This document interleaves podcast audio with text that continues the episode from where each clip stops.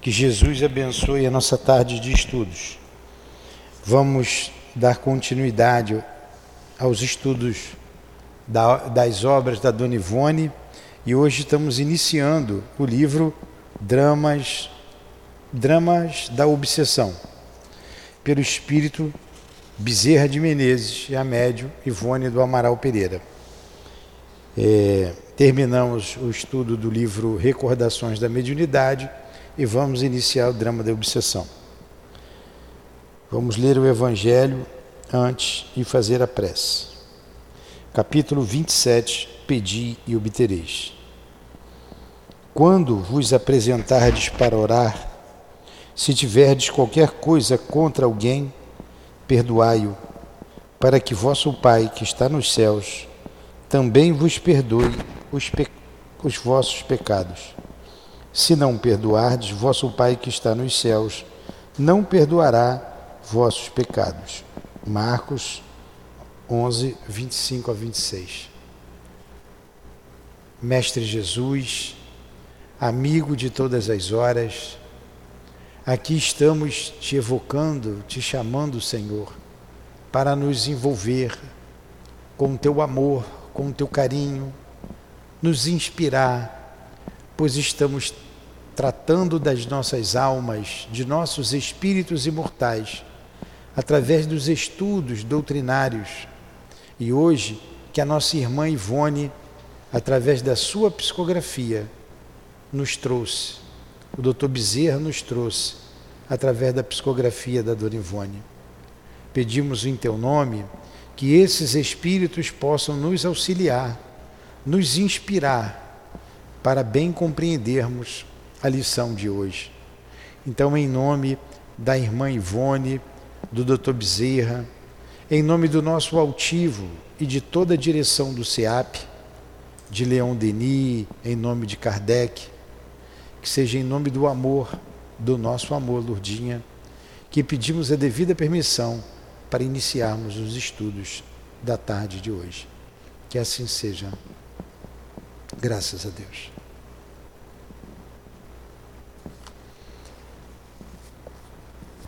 Então vamos lá.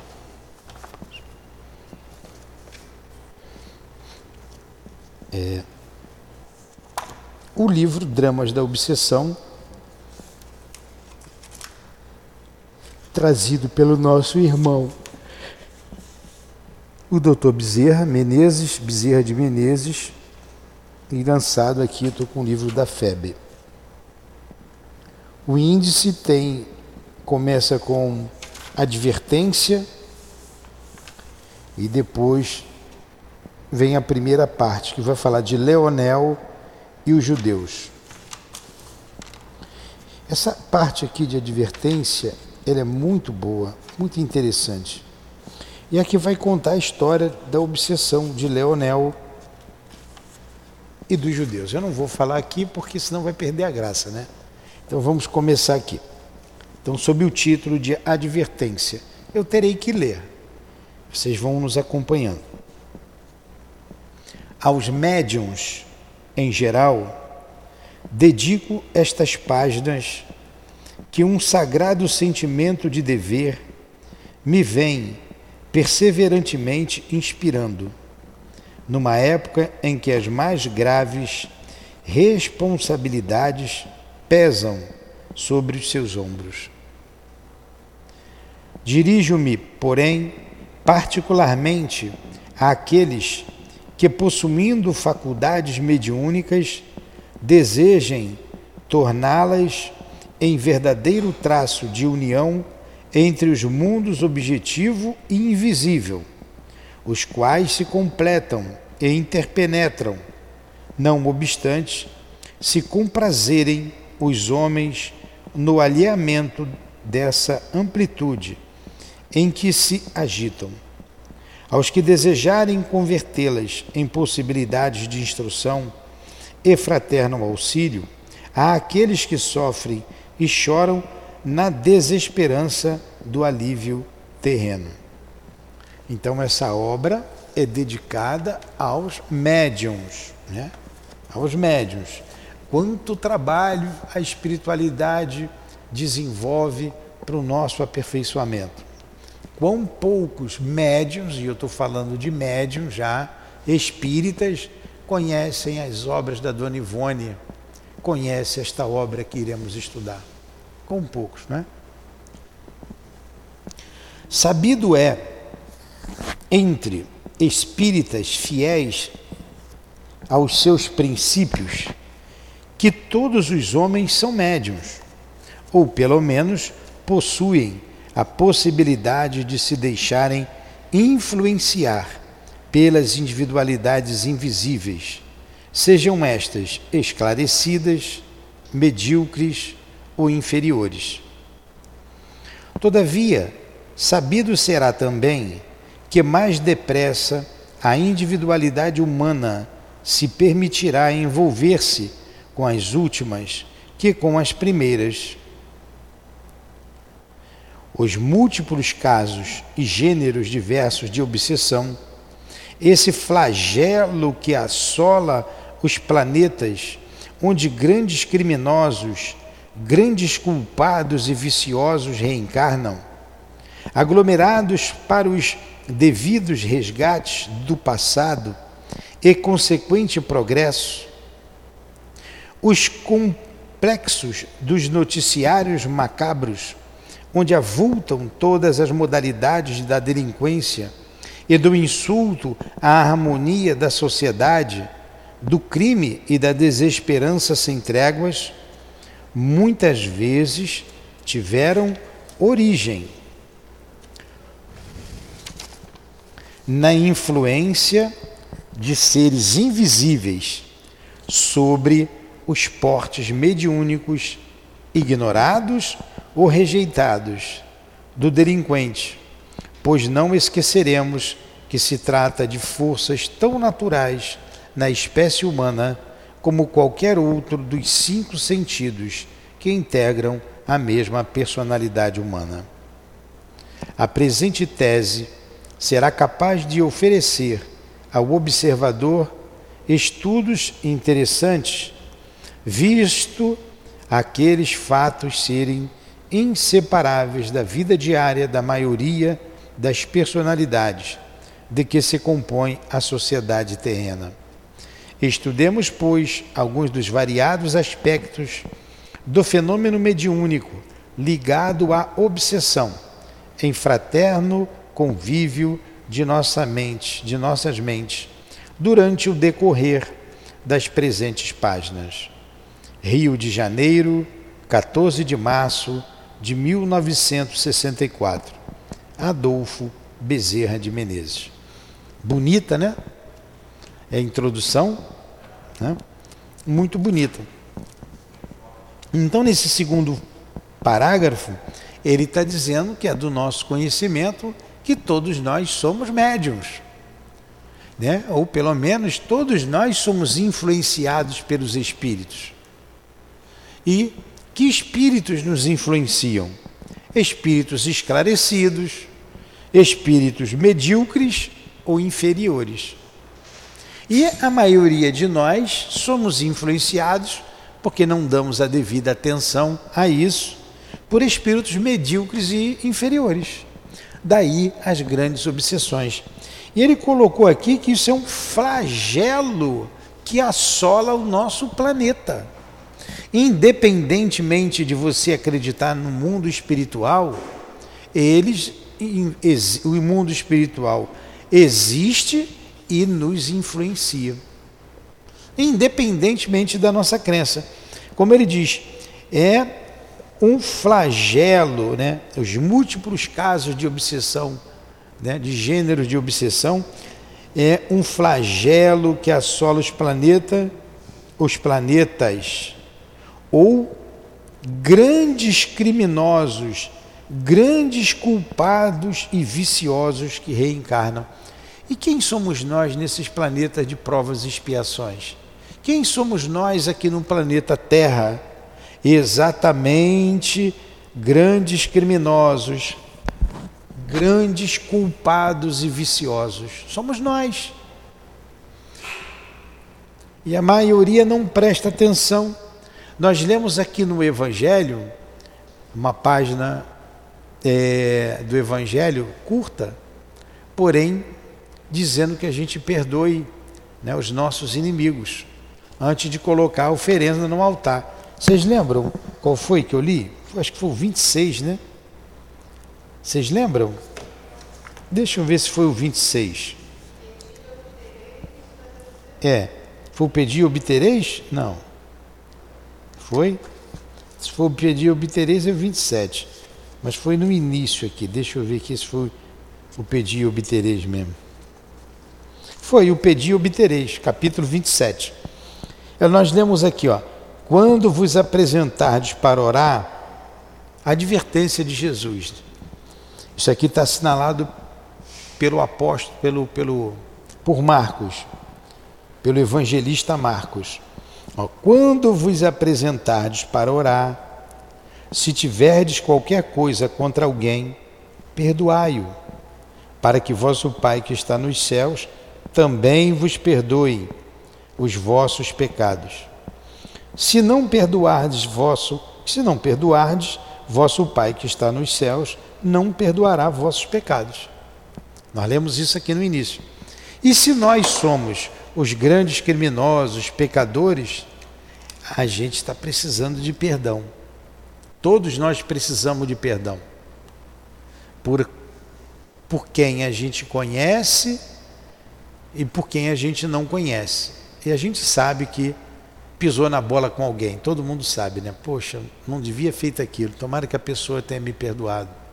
Se eu tiver com ela, tiver a possibilidade de pedir perdão, a gente pede. E se a pessoa morreu? Me perdoe, né? E quantos perseguidores a gente vê obsessões espetaculares aqui, espetaculares do passado. E a gente não quer compreender perdoar quem está ao nosso lado. A gente precisa perdoar sempre. Até, até por interesse. Até por interesse. Porque você precisa de perdão. Né? Esse Jesus, na sua grande sabedoria, colocou essa passagem no, e no Pai Nosso. Perdoai assim como nós perdoamos a quem nos tem ofendido, a quem nós ofendemos, né? como aqueles que nos ofendem. Então a gente precisa perdoar sempre.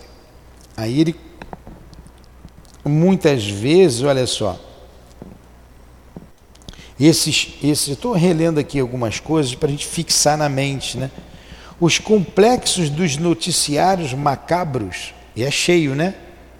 A televisão, o rádio, avultam todas as modalidades da delinquência e do insulto, a harmonia da sociedade, do crime e da desesperança sem tréguas, muitas vezes tiveram origem na influência de seres invisíveis sobre os portes mediúnicos ignorados ou rejeitados do delinquente, pois não esqueceremos que se trata de forças tão naturais, ó, essa, essa influência se trata de força tão naturais na espécie humana como qualquer outro dos cinco sentidos, que integra uma mesma personalidade humana. A gente fixar quando está lendo é mais difícil. Se eu tivesse aqui um, um áudio e também o um visual, tivesse outros recursos, a gente fixaria melhor. Então eu estou relendo aqui para a gente fixar um pouco mais entender a mediunidade como algo natural. Alguma pergunta? Não? Alguma colocação? Então vamos continuar. Aí vem o segundo título: Leonel e os judeus. Primeira parte: Nos serviços do Consolador. Aí tem uma passagem aqui do Evangelho. O espírito mau espera que outro, a quem ele quer mal, esteja preso ao seu corpo e assim menos livre para mais facilmente o atormentar, ferir nos seus interesses ou nas suas mais caras afeições. o Evangelho segundo o Espiritismo, capítulo 10, item 6. Vamos lá.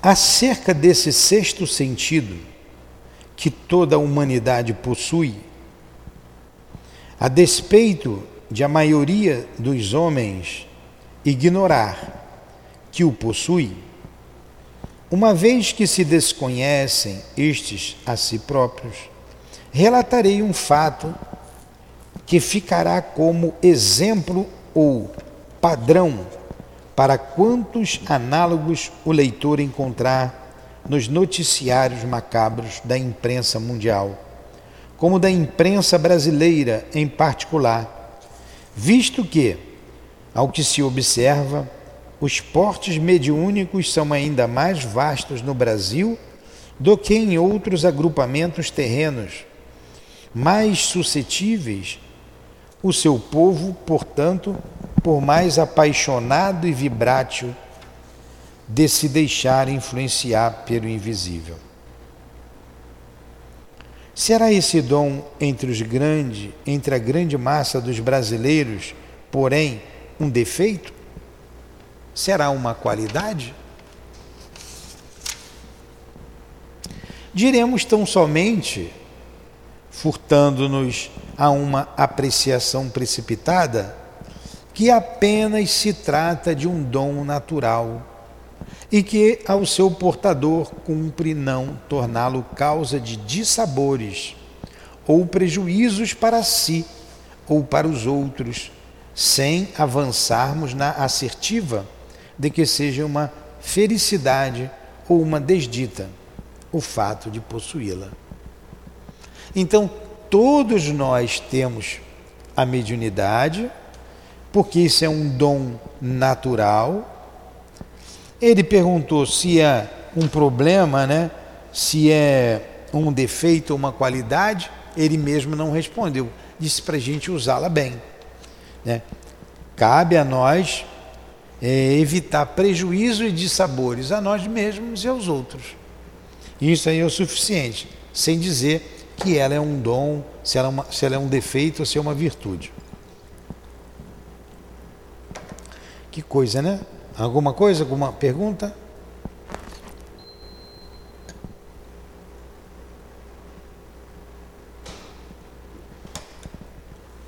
Segue o doutor Bezerra dizendo: A nós, no entanto, os trabalhadores do plano espiritual, cumpre o dever de esclarecer o leigo, como o espírita, de que a dita propriedade deverá ser cultivada sob princípios honestos e rigorosos, a fim de que não venha a se tornar motivo de desordem na boa harmonia íntima ou social do seu portador. Um homem poderá possuir, por exemplo, dons literários, o que é sempre admirável e enobrecedor. Na hipótese de não os cultivar honestamente, dirigindo-os sob princípios consagrados de arte, moral e beleza, poderá desvirtuá-los e até servir com eles a deseducação dos leitores, contribuindo para o rebaixamento mental moral e intelectual dos mesmos, se em vez de obras excelentes, passar a possuir literatura amoral, frívola, perniciosa ou gramaticalmente bastarda, enquanto a si mesmo se desgradará, tornando-se indigno deles. Entenderam esse parágrafo? Compreenderam? Confesso a vocês que eu não entendi nada. A minha cabeça foi lá na, na obra agora. Né? Falei, fechei o portão, entreguei a chave outra. Como é que nós somos, né? Como nós somos instáveis. Que a gente acabou de vir ali da, da, da do terreno, a minha, a minha cabeça foi lá. E eu li, li e não entendi. Vou ter que ler de novo, vocês me desculpem. Um homem poderá possuir, por exemplo, dons literários o que é sempre admirável e enobrecedor. Na hipótese de não os cultivar honestamente, dirigindo-os sobre os princípios consagrados da arte, moral e beleza, poderá desvirtuá-los e até servir com eles a deseducação dos leitores, contribuindo para o rebaixamento mental, moral e intelectual dos mesmos, sem em vez de obras excelentes, passar a produzir literatura amoral, frívola, perniciosa ou gramaticalmente bastarda, enquanto a si mesmo se degradará, tornando-se indigno deles. Agora eu entendi, está bem facilzinho, né? Então, é um mau uso. Você tem, por exemplo, ele deu um exemplo, dons literários. Então você vai escrever o que não presta, vai desvirtuar cabeças, pessoas, vai se degradar. O mesmo é com a mediunidade. Você tem lá o dom mediúnico, que é um dom natural. E você vai usar ela para o bem ou para o mal. Vamos lá. A palavra vibração divina do pensamento, a palavra vibração divina do pensamento, o qual por sua vez será a essência do próprio Ser Supremo, refletida na sua criatura, foi concedida ao homem pelas leis eternas da natureza, para facilitação do seu progresso e engrandecimento. Recurso precioso com que alindará a própria personalidade para atingir finalidades gloriosas. Não obstante, há espíritos que reencarnam padecendo a penalidade da mudez, porque delas se serviram no passado para intrigas e calúnias, blasfêmias e insultos, discursando impropriamente, ainda diante de assembleias numerosas para incentivarem o erro e o crime, a hostilidade e a revolta, a inquietação coletiva e o assassínio das guerras e até mesmo o desrespeito às ideias de Deus. Então, você tem o dom da palavra, você usa mal a palavra, o são, depois você renasce mudo. Então ele está dizendo, muitos mudos praticaram isso, usaram mal a palavra. Então ele começou dizendo ali, do literato, aquele que tem o dom da, da literatura, como que ele colocou aqui o nome aqui direitinho, ó. Dons literários, é isso mesmo. Sempre admirável e enobrecedor ele usar esse dom para o mal. Assim como aquele que fala usa a, da palavra para o mal, para fomentar descrença, confusões, né? usa mal a palavra. O mesmo acontece com a mediunidade. Agora aqui ele vai falar da mediunidade. Ó. De forma idêntica será o sexto sentido de que tratamos, isto é, a intuição ou a mediunidade em geral. Então, a mediunidade é o sexto sentido que a gente possui, é o sentido da alma.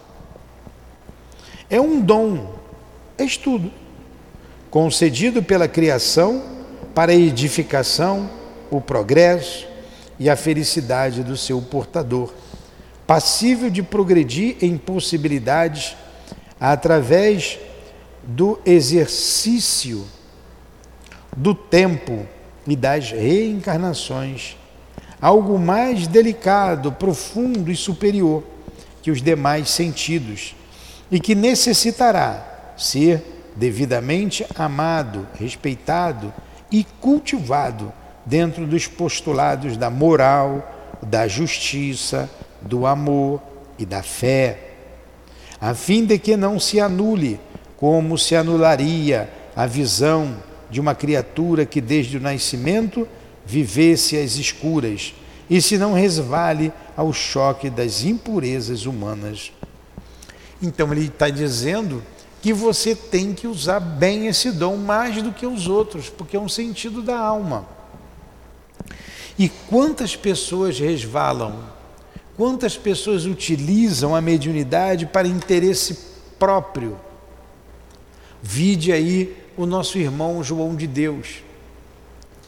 E a gente que, li, que lida com o público, a gente vê facilmente a fragilidade das pessoas E se você não usar a mediunidade com ética, você abusa da fragilidade alheia, em todos os sentidos. Porque as pessoas que buscam os templos, vamos falar dos templos espíritas, elas buscam, elas vêm aqui com as suas dores, com as suas desilusões, a maioria vem com dor. Poucos vêm por amor, vêm porque já é espírita desde que nasceu e gosta. A maioria vem pela dor, como aconteceu comigo. E você vem fragilizado. Então você tem que saber lidar com as pessoas sem abusar. O João de Deus, por exemplo, ele abusou das suas faculdades. E os espíritos bondosos o abandonaram. A gente tem que ter muito cuidado, muito cuidado. Por isso que ele colocou que a mediunidade deve ser utilizada com moral, justiça, amor e fé. Moral, justiça, amor, fé. A fim de que não se anule, como se anularia a visão de uma criatura que desde o nascimento vivesse às escuras, e se não resvale no choque das impurezas humanas isso mesmo já vou-lo expôs com clareza absoluta o instrutor por excelência da terceira revelação, encarnado na prudência e na austeridade de Allan Kardec. Mas porque vimos decifrando certa inércia mental entre os aprendizes atuais da mesma revelação, eis-nos aderindo a um movimento de reexplicações daquilo mesmo que há um século foi dito e que agora procuraremos algo encenar ou romantizar, a fim de divertir uma geração enquanto tentamos instruí-la no melindroso assunto, geração que não dispensa positivação dos exemplos. Aliás, o exemplo será efetivamente o melhor método e gostamos de aplicá-lo sempre que no Nola permita o ensejo, por mais fácil reter o aprendiz na memória o ensinamento necessário através dele. Há dois mil anos, o mestre da seara em que militamos criou a suavidade das parábolas cujos atraentes rumores ainda ecoam em nossa sensibilidade, ensinando-nos lições inesquecíveis. Seus obreiros do momento criam ou traduzem da realidade da vida cotidiana, tal qual ele o fez, a exemplificação dos romances ou lição ou lições romantizadas, expondo teses urgentes ensinamentos indispensáveis no labor de uma narrativa da vida comum. É o mesmo método de há dois mil anos, criando, criado pelo Divino Mestre para a instrução urgente e fácil das massas. Então ele vai criar aqui uma história, uma alegoria, assim como Jesus com as parábolas. O que é uma parábola? A palavra é uma narração alegória que tem um fundo moral. Ali ele tirava o ensinamento profundo das, das parábolas, que até hoje a gente estuda. Aqui ele vem escrever romance não é fácil, ele vai contar história, vai dar exemplo para a gente fixar. O que é necessário ao médium para escrever um romance mediúnico? Ou melhor, ao médium não. Que características, Elaine, deve ter um romance mediúnico. Você estudou, você tem obrigação de saber.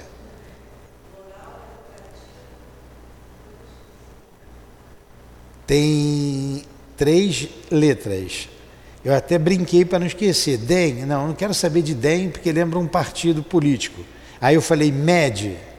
Então tem que ter, todo romance mediúnico deve ter um cunho moral, educativo e doutrinário e doutrinário.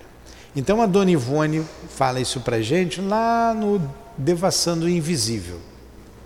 Então, todo romance mediúnico deve ter é, funções educativas, morais e doutrinárias, fundamentos. Não é simplesmente narrar uma história. Não é. E o espírito tem que ter essas condições, tem que saber, não é qualquer espírito que sabe fazer. Lembra lá do. Ela conta isso quando ela narra aquele capítulo do beletrista. Lembra, Elaine? O beletrista? Que ele queria escrever a história dele. Seria mais uma história, uma um noticiário de jornal que ela coloca. Né? Mais um caso. Não tinha o conceito, e aquilo foi uma armadilha para ela. Não tinha um conceito doutrinário. Não tinha. E o Espírito falou: escreve, você não precisa dizer que, que é mediúnico, eu vou te ajudar e você vai vender. Eu vou trazer outras histórias, eu conheço muitas histórias e você vai vender muito, você vai ficar rica. Eu vou fazer você ficar rica, não precisa nem botar meu nome. Olha que armadilha para ela. Assim alguns médios se perderam, fazendo livro de alta ajuda para ganhar um dinheiro, acabaram se perdendo. Vamos lá.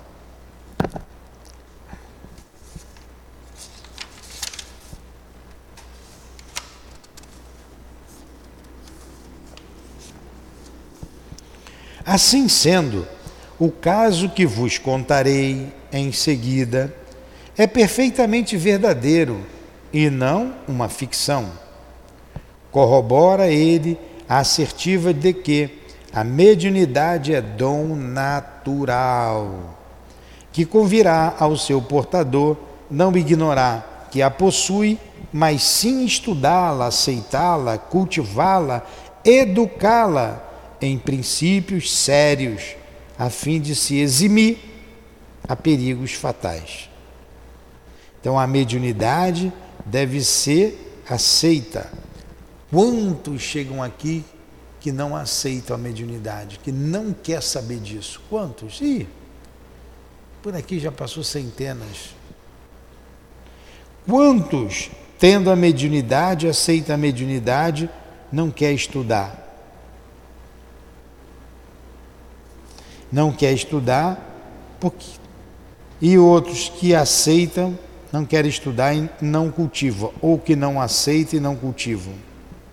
E quantos têm que não educam? Por isso que a gente tem aqui o nosso curso de orientação mediúnica, com o objetivo de educar o médium. A personagem aqui figurada, com o nome de Leonel, possuía dons mediúnicos.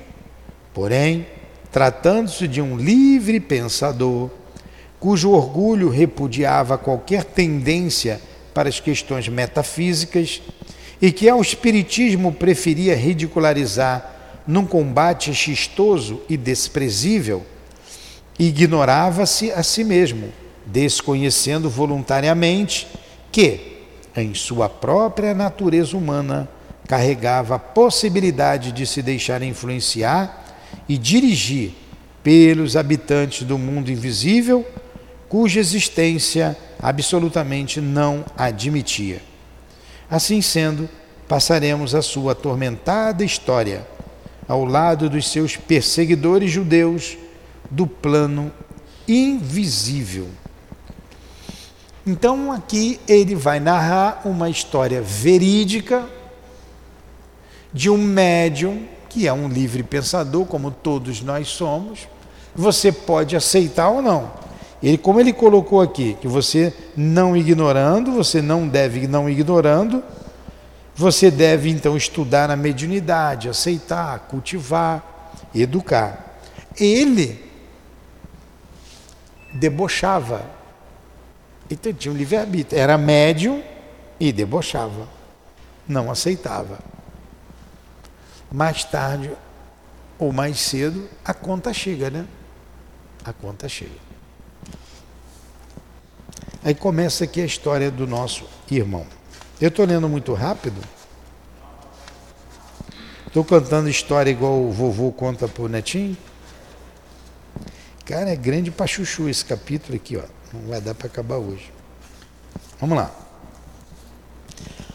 Pelo terceiro decênio do século XX, lá para 1930, né?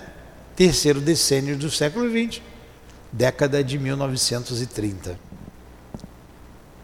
Eu atendia a um honroso mistério de conselheiro e médico espiritual em certo posto de assistência aos necessitados, para receituário e beneficências físicas, morais e espirituais, anexo a um grêmio de aprendizes espíritas, dedicadíssimos aos deveres abraçados perante o Evangelho, os quais se devotavam aos serviços de socorro ao próximo, inspirados num sentimento de fraternidade verdadeiramente encantador, encantador, e cuja singeleza de caráter, atingindo as raias da humildade cristã, para eles atraía simpatias do além esclarecido e virtuoso. Então ele estava lá dando consulta ao lado de um centro espírita, né? Os serviços em geral verificados nesse núcleo, programados pelo venerando espírito Bittencourt Sampaio, através de um médium explícito e positivo, eram diários e muito eficientes, o que, sobremodo, nos satisfazia por nos permitir ensejos variados na difusão e prática dos serviços do Consolador. Era meu assistente por esse tempo, uma entidade em aprendizado, atualmente reencarnada, generosa e dedicada, que adotara o prenome de Roberto, enquanto essa não fosse realmente a sua identidade além de outros que não precisaremos nomear. Então ele tinha lá como auxiliar um espírito chamado Roberto. Queria que seja Roberto de Canalejas. É o, o esposo da dona Ivone. É... Hum? Certa noite, após o receituário deteve-se o médium, responsável pelo gabinete em que se processava o melindroso mandato, na súplica ardorosa para visitação espiritual a um ambiente doméstico atacado de singulares manifestações de provação intensas e dolorosas. Uma carta chegara do sul do país às mãos do médium. Uma carta chegou a Dona Ivone. Enviada pela caridosa gentileza de um familiar do mesmo instrumento, solicitando seus préstimos de intermediário entre os poderes invisíveis e a terra para alívio das criaturas que se debatiam contra torrentes de desesperações positivamente irremediáveis por outra forma. Então chegou uma carta de um parente da dona Ivone pedindo socorro para uma família.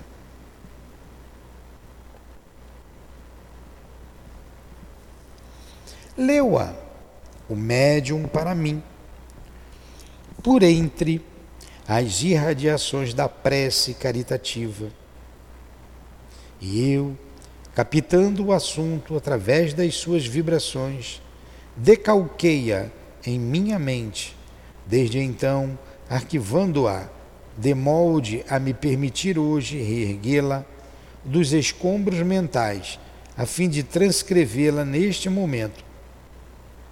Particularizava-se a missiva pela exposição seguinte. Então, como é que vinha a carta? Rogo ao tentares como espírita que és, a benefício da família do nosso amigo Leonel. Passam-se fatos verdadeiramente desorientadores, deixando perplexos os amigos da casa.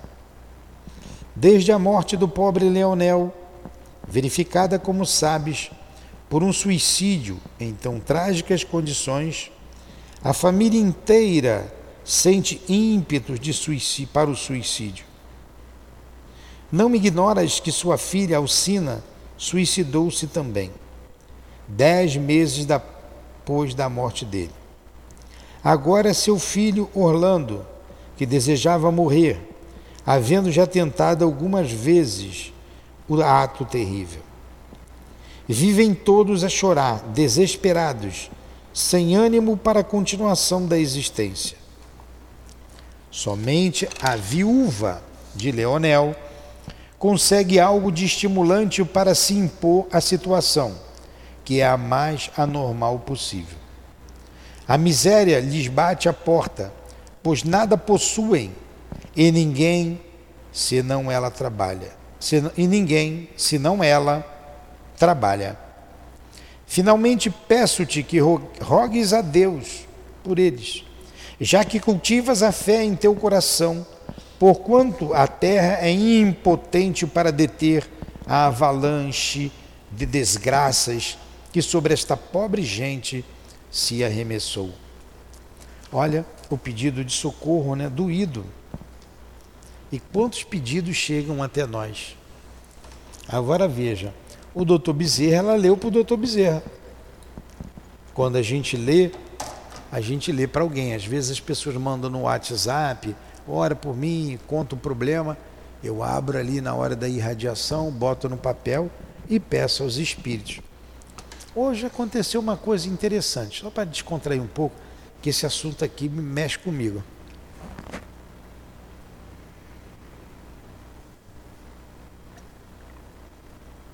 Estou ficando frouxo. O... Ontem, foi ontem, chegou aqui uma filha muito chorosa, eh, lamentando a morte do seu pai, que eu conheci. E ele falava muito daqui da casa, falava no meu nome, ela veio aqui. Já tinha passado uma semana. E nós dissemos para ela que ele estava acolhido aqui no centro. Tava, foi amparado pelo centro, né? estava hospitalizado devido à situação e que ele ficaria aqui. Tudo bem. Hoje de manhã, a gente falando ali para as mães, né, pras, nos estudos do livro dos Espíritos, o assunto era exatamente esse: como o espírito ficava após da morte, qual o estado do espírito após a morte. Aí falou-se de, de morte violenta, de morte natural, estávamos estudando. E como ontem eu, eu lembrei lá da, da pessoa, eu citei o nome dela ali, o fulano. Ó, por exemplo, ontem veio aqui uma, uma a filha de uma pessoa e citei um exemplo ali para elas, para elas entenderem o que aconteceu. Citei outros exemplos. Como ele coloquei, o exemplo faz fixar a nossa mente o, o, o estudo. Eu citei o exemplo do meu pai, que foi uma morte violenta, como acontece com o espírito após a morte violenta. Mas quando eu citei o nome dessa pessoa, que eu não vou evocar aqui, não vou citar de novo, é, um médium sentiu a cabeça doer, sentiu ali a presença e a gente mudou de assunto, mudou de assunto, continuou com o assunto, mas não citei mais o nome dele. Depois viemos para irradiação. Lá nós fizemos uma prece para ele, fizemos uma prece, e na irradiação, que a gente faz prece para todos ali que estão o nome na caixinha, e depois a gente separa, eu citei o nome dele, nós citamos o nome dele, novamente. E uma médium escutou ele dizendo no ouvido dela: Estou aqui, eu estou aqui. Essa médium não o conheceu e ela escutou ele dizendo e disse: Ele fala meio que assoviando bem, e ele puxava mesmo pelo S. É vocês. Ele puxava. Ela falou assim, ele fala diferente, ele fala assim, né? Puxando S. Eu falei, é, ele falava assim mesmo. Então ele está dizendo, estou aqui. Por que, que eu estou contando essa história? Foi um pedido de socorro. A filha veio aqui pedir socorro. A casa o socorreu. Nós fizemos prece por ele e ele se fez presente. Estou aqui. Né? É o mesmo assunto aqui. Ah, alguém pediu ajuda, socorro. Ela pediu para os espíritos, como nós pedimos aqui para os espíritos. Ela pediu para os espíritos. E o socorro chegou. O, o, o desenrolar da história é o socorro ao Leonel e à família dele. E você já sabe que ele se suicidou, aí vai dizer que como que ele se matou, por que, que ele se matou. Depois a filha, o filho tentou, e se não tivesse o socorro, todo mundo ia se suicidar, porque todo mundo estava com o mesmo sentimento de dor, de tristeza e querendo morrer. Não é? Então vamos lá, vamos continuar mais um pouco. Acabou o nosso tempo. O problema é que já são mais cinco minutos só, já foram 45. Ó. 47 minutos. Passou rápido, né? Vamos lá, mais um pouquinho. É, ele contou aqui onde é que eu parei.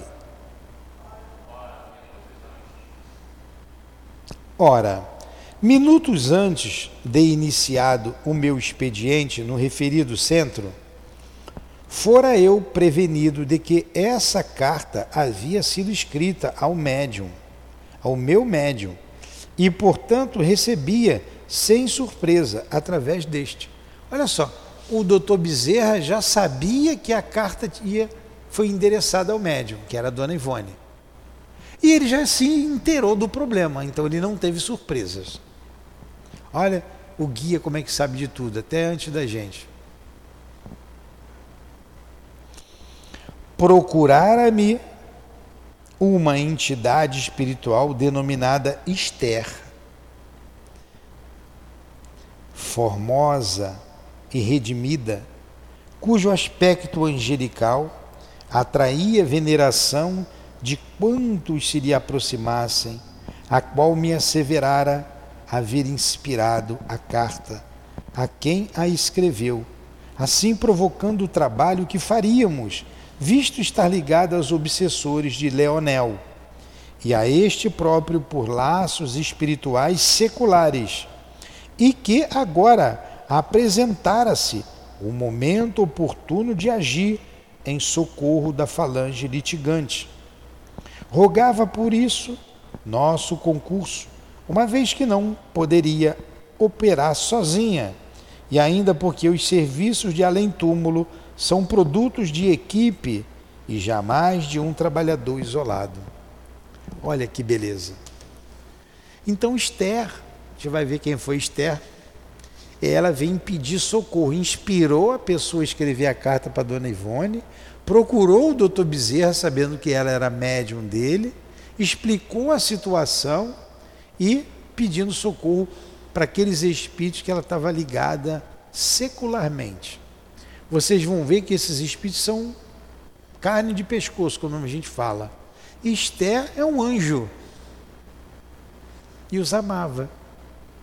Olha como o amor nunca acaba, né? Muito bom. Vocês já leram esse livro? Você já leu? Então vamos lá. Você já. Ah. Você também já leu? Há muito tempo? É bom que a gente relembra, né? A história. Ambos os apelos, o de Esther e o da carta, eram impressionantes e impossível seria não atendê-los, tentando algo a benefício dos sofredores. Os serviços ficaram assim sob meu critério, dadas as minhas atividades naquele núcleo espírita, muito embora fraterno concurso alheio me coadjuvasse. Submeti o aparelho mediúnico à letargia branda do transe, mantendo-o a mim ligado pela troca das vibrações necessárias à comunicação que se processava. Arregimentei os assistentes espirituais auxiliares de plantão no centro daquela noite e partimos para o endereço apontado em inspeção indispensável. Olha, ela leu a carta, Esté chegou, arregimentou uns companheiros de trabalho e já partiu para a solução do problema, para ver o problema qual era. Estudar o problema. Não tem burocracia. Não tem. E um detalhe: esses trabalhos são sempre feitos em equipe. Equipe.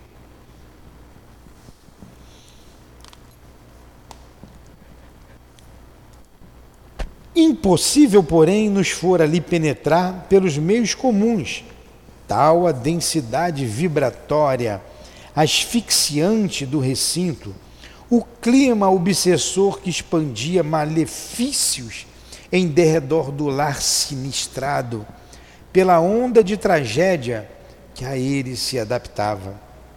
Eu levara, no entanto, em nossa comitiva um indígena brasileiro da raça tamoio, espírito hábil, honesto e obediente, que voluntariamente se associara à nossa falange, desejando servir ao bem, e mais o nosso assistente Roberto, a quem eu muito amava e em quem confiava plenamente.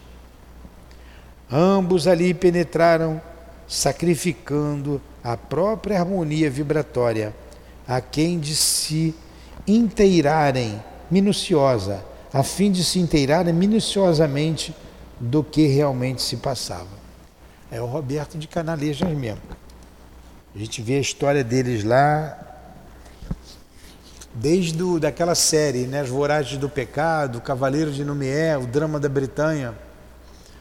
E tem uma, um livro chamado Leila, a Filha de Charles é, eles estão todos juntos ali. É o Charles, que é o pai da Leila, que é a dona Ivone. O Roberto de Canalijas casa com ela, que é o mesmo Narbone, lá do Cavaleiro de Numier. Há uma, uma trama ali danada, uma, uma, uma situação muito dolorosa. E o doutor Bezerra está ali também. E o, o, o Roberto era médico. Ele era médico. O Charles também era médico. E o doutor Bezerra também. O doutor Bezerra era ligado a essa família lá, desde quando ele era Felipe II. Está lá no Voragem do Pecado. Gente, a gente tem que parar. Deu a hora. Que pena, né? Que pena. Deixa eu ver se eu paro aqui pelo menos num parágrafo, né? Eu, ele levou um índio, né, um índio tamoio. Retornaram logo após ao posto mediúnico, de onde haviam partido, chocados e ansiosos.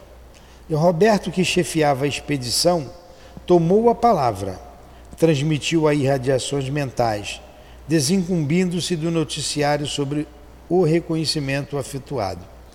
O Roberto que foi lá com os, com os espíritos, né, para se para tomar conta, se dar conta da situação. Agora, olha essa resposta aqui que eu acho muito interessante. Muito, muito interessante. Trata-se de um caso de obsessão coletiva simples, meu caro irmão. Então, é uma obsessão simples, não é subjugação, não é fascinação, não é sob hipnose durante o sono. Obsessão simples. Levou ao suicídio. O Leonel, a filha, ia levar a família toda, se não há o socorro. Trata-se de um caso de obsessão coletiva simples, meu caro irmão carente de intervenção imediata de socorro espiritual, a fim de que se evitem outros suicídios na família. São quase todos os membros dessa numerosa família, constituída, constituída do velho casal e dez filhos menores, portadores de faculdades mediúnicas ignoradas. Caramba, a mãe, o pai, dez irmãos, hein?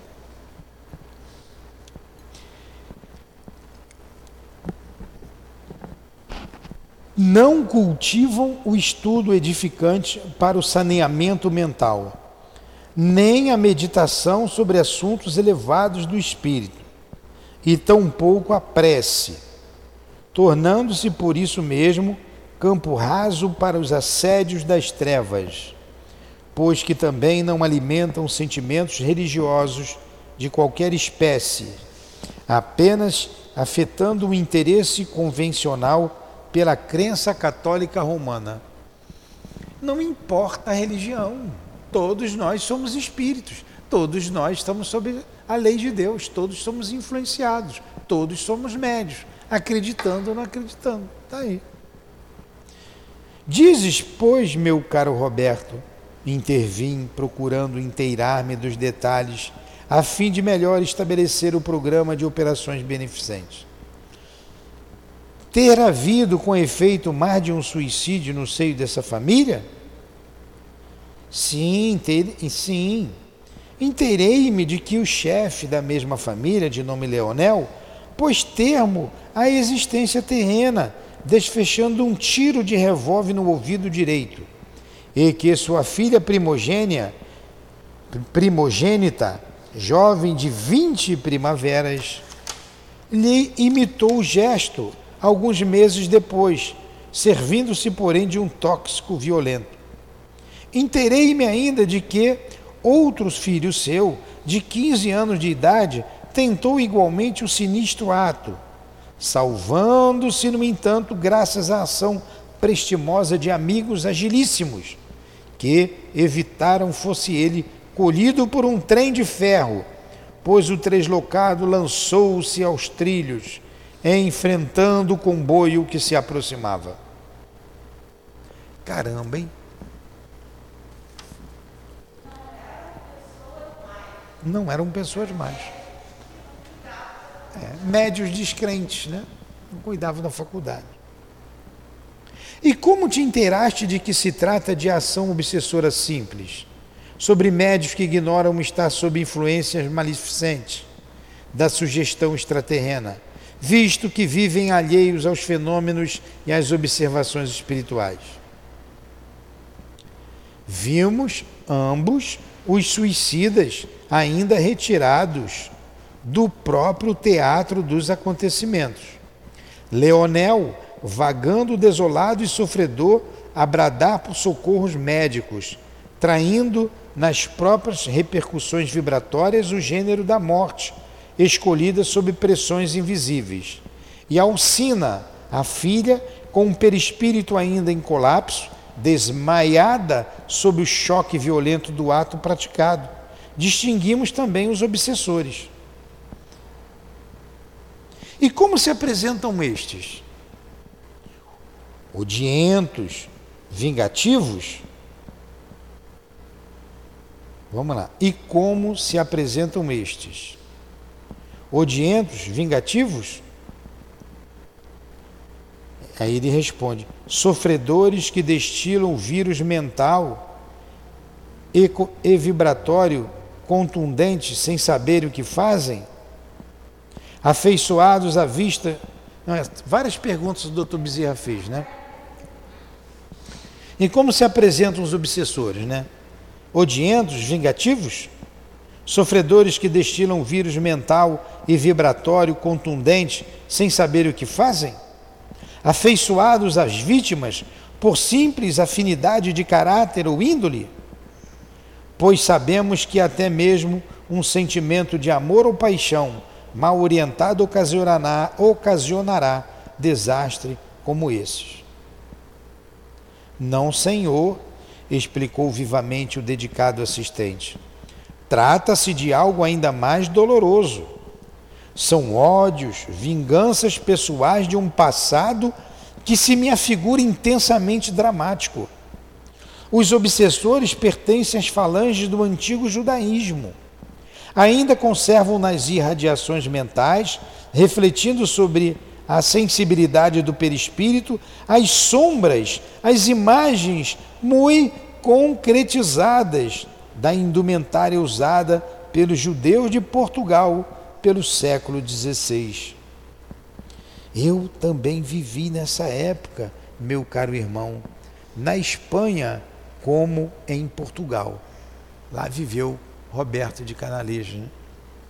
Pertenci igualmente ao judaísmo e fácil me foi compreender o amargor da situação que acabo de presenciar. Compreendi efetivamente ser gravíssima a situação de encarnados e desencarnados enladeados em tão incomodativas teias, situação que bradaria por intervenção enérgica e imediata. Agora nós vamos ter que parar, né? Poxa, que estudo, né? Intenso. Intenso. Você estava ouvindo o estudo de lá, Dilane? Intenso. Muito bom. Vamos parar aqui. Vamos marcar semana que vem. Nós não temos estudos, porque é a semana do Natal. Na outra semana também não, porque é a semana do Ano Novo. Na terceira semana começa ali o, o, o, o ano. Então, no dia, acho que 14, né? na segunda semana, acho que é 14 ou 15, quinta-feira, 14, que a gente retorna ao estudo. Se for o caso, a gente retoma do início o livro. Dia 13. A gente retoma do início. Quinta-feira é 12? Aí sexta-feira 13 a gente começa o trabalho da desobsessão, né? Jesus, nós te agradecemos pela tarde de estudos. Sentimos o sofrimento presente, sentimos as dores que atraímos pelo estudo irmãos que sofreram suicídio. Tende comiseração, Senhor. Tende piedade e compaixão por esses irmãos. Rogamos por estes personagens, pois a história não é longínqua, é recente. Precisam eles, como todos nós, do teu apoio, do teu socorro, Jesus. Socorro para o Leonel e toda a sua família. Socorro para o Roberto de Canalejas, que também se suicidou em determinada época de sua vida, bem como para Dona Ivone, a nossa irmã querida, e para nós outros, que também somos reincidentes no mesmo erro. Tenha compaixão de todos nós, mais uma vez te pedimos Derrame sobre todos, todos nós, por todos esses sofredores, o teu bálsamo. Que possamos sentir que eles desencarnados, principalmente, o perfume das rosas, e sejam todos presenteados por essa bela e singela flor, que é o fruto do nosso amor, que dedicamos a cada sofredor aqui presente, como símbolo do amor e da esperança para todos. Que Deus os guarde, que Deus guarde a todos nós nesta casa de amor. Que Deus abençoe o nosso esforço de aprendizado e de reerguimento diante da lei, da lei de Deus. Pois somos espíritos que caímos e precisamos nos reerguer. Despeça-nos, agradecidos mais uma vez pelo ano que passou, que vai se findando, por tudo que recebemos nesta casa de amor, por todo o conhecimento, por toda a oportunidade de trabalho. Muito obrigado por tudo. Que Deus nos abençoe. Que Deus abençoe esta casa que seja em nome de Deus, nosso Pai Todo-Poderoso. Que seja em nome de Jesus Cristo, nosso Mestre meigo, Rabi da Galileia. De Maria Santíssima, que abraça esses irmãos na colônia espiritual que leva o seu nome. Em nome de Allan Kardec, de Leon Denis, do Dr. Bezerra, da nossa querida Ivone, que trabalha com esses irmãos tão sofridos. Que seja em nome das irmãs queridas, que em nome da esposa, em nome do altivo e de toda a direção espiritual da nossa casa de amor, em nome do amor, Senhor, do amor que vibra neste ambiente, em nome do nosso amor, minha querida, é que nós pedimos a devida permissão a todos vocês, a Deus e a Jesus acima de tudo, para encerrarmos os estudos da tarde de hoje. Que assim seja. Graças a Deus.